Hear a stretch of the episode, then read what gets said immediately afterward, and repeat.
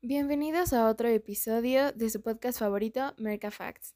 Nosotras somos sus locutoras Fer Ojeda y Andy Granados y este es el segundo episodio de la segunda temporada y esperemos lo disfruten tanto como nosotras. Así es, Andy. El día de hoy tenemos temas muy interesantes. Retomando temas que platicamos el capítulo pasado, hablaremos también de los públicos externos e internos, los atributos de la identidad corporativa, los elementos de la transmisión, componentes estratégicos de la identidad visual, entre muchos otros. Así que, ¿por qué no comenzamos este gran episodio?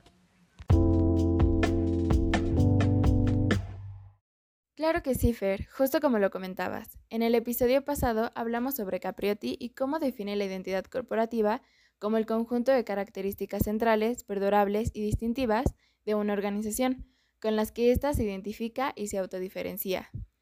Hablemos sobre, los públicos. Estos pueden ser internos o externos.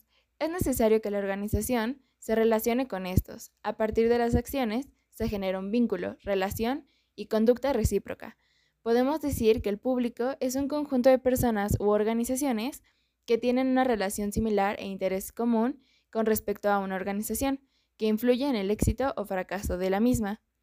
Los internos son aquellas personas vinculadas directamente a la organización y se encuentran en el interior de la entidad, y los externos son aquellos individuos o sistemas sociales que forman parte del ambiente externo de la organización. Es correcto, Andy. Estos pueden afectar a la organización o ser afectadas por esta. La imagen corporativa es tan importante que le brinda atributos como ocupar espacio en la mente de los públicos, facilitar la diferenciación de las organizaciones competidoras, creando valor.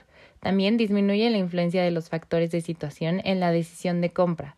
Actúa como un factor de poder en las negociaciones entre fabricantes y distribuidor, ya que tienen mejores inversionistas, también consigue mejores trabajadores y logra vender mejor.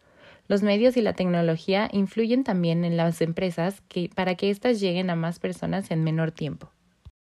Es cierto, Fer, cuando menos te das cuenta ya hay más organizaciones nuevas y mejor posicionadas. CESBAN identifica tres elementos a través de los cuales la empresa transmite su identidad corporativa. Estos son el comportamiento, la comunicación y el simbolismo. Dice que el comportamiento es el más importante, porque como está, bueno, sí, como ésta actúe con sus públicos, estos la van a calificar. La comunicación le permite transmitir mecanismos de forma indirecta, mediante mensajes escritos o verbales, todo lo necesario para que se forme una opinión. Y por último, con el simbolismo, la empresa da a conocer lo que representa. Aquí entran los elementos audiovisuales, gráficos y señaléticos que permiten identificar a la organización. De la fusión de estos tres se constituye el mix de la entidad corporativa. Hay cinco sistemas de signos que componen la identidad corporativa, y Joan Costa los divide de la siguiente manera. Identidad verbal, visual, objetual, identidad ambiental o arquitectura corporativa e identidad cultural. Estos signos se conectan entre sí, formando atributos únicos que son primordiales para la personalidad de las organizaciones.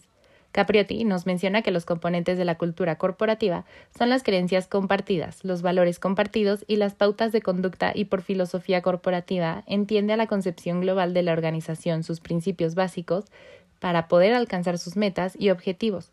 También sus componentes son la misión corporativa, visión y valores centrales corporativos. Como lo mencionas, Fer, la identidad visual es el segundo componente de la identidad corporativa.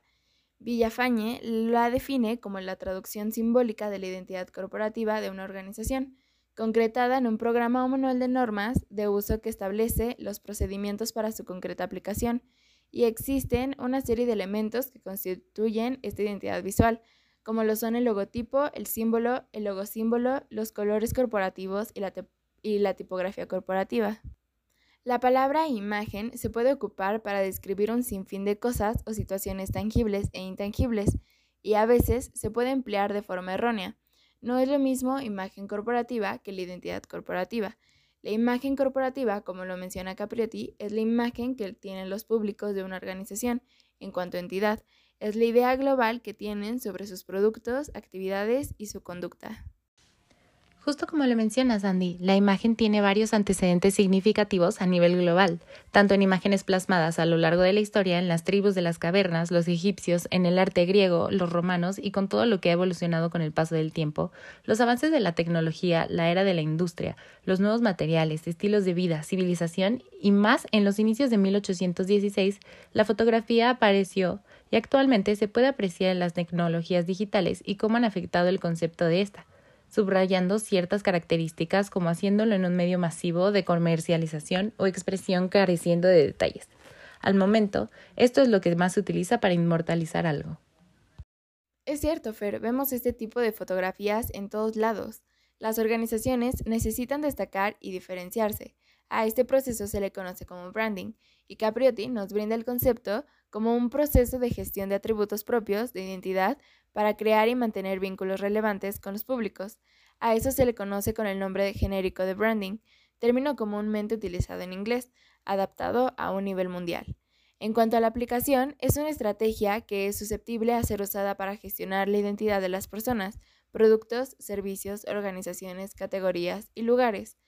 Las empresas no solamente lanzan un producto al mercado, estas deben tener relación con sus clientes y que se mantengan con el paso de los años. Con el branding podemos poner una marca en la mente del cliente junto con su idea diferenciadora. Las estrategias deben ir dirigidas hacia construir organizaciones memorables y distinguibles para que los consumidores sepan diferenciarlas e ir en búsqueda del posicionamiento anhelado. Muy cierto, Andy, pero estas actividades también tienen leyes. Son 22 leyes que las empresas deben de tener en cuenta para gestionar el branding la ley de la expansión, ley de concentración, comunicación, publicidad, palabra, credenciales, calidad, categoría, nombre, ley de las extensiones, compañerismo, ley del genérico de la empresa, eh, también de las submarcas, de los hermanos, de la forma de color, de las fronteras, coherencia, la ley de cambio, de la mortalidad y de la singularidad. Estas leyes componen una serie de pasos que deben ser considerados para obtener resultados a la hora de implementar una estrategia de esta naturaleza. Muy interesante, Fer. Ahora, si me permites, me gustaría hablar de algo súper interesante, el proceso general para crear una entidad corporativa. Este proceso, que implica la administración de las tareas del programa, se divide en tres fenómenos. Detección de la necesidad de intervención, que es el análisis interno de diagnóstico y toma de decisiones de los niveles directivos de la empresa. El programa de la intervención, que es la constitución de un equipo de trabajo multidisciplinario que puede incluir servicios externos. Y por último, tenemos el desarrollo y aplicación del programa de intervención, que son los servicios externos para la implementación del programa bajo la vigilancia del equipo de programación. Qué tema tan interesante, Andy. Con esto en mente, les hablaré de las etapas y fases del proceso. El proceso se divide en dos grandes etapas, una de carácter analítico y la otra prácticamente normativa. En cada una de estas etapas se desarrollan fases específicas que dan lugar al logro de las metas establecidas y pie al desarrollo de la siguiente, es decir, se trata de fases preparatorias entre sí. La etapa analítica se concentra en el estudio a detalle de la empresa y se compone de cuatro fases investigación, identificación, sistematización y diagnóstico. Una vez que la etapa analítica ha desarrollado los objetivos a alcanzar y la línea que se seguirá, se pueden definir las normas mediante las cuales se llevarán a cabo. La etapa normativa se compone de tres fases.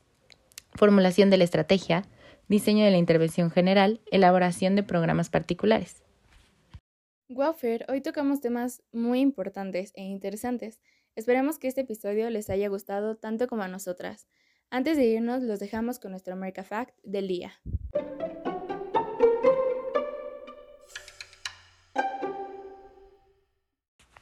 ¿Sabían que el color de los crayones de la marca Crayola es uno de los aromas más reconocidos en el mundo? Esto fue todo por el episodio de hoy. Muchas gracias por acompañarnos. Recuerden que nosotros somos Fer y Andy y esto fue Merca Facts. Hasta la próxima.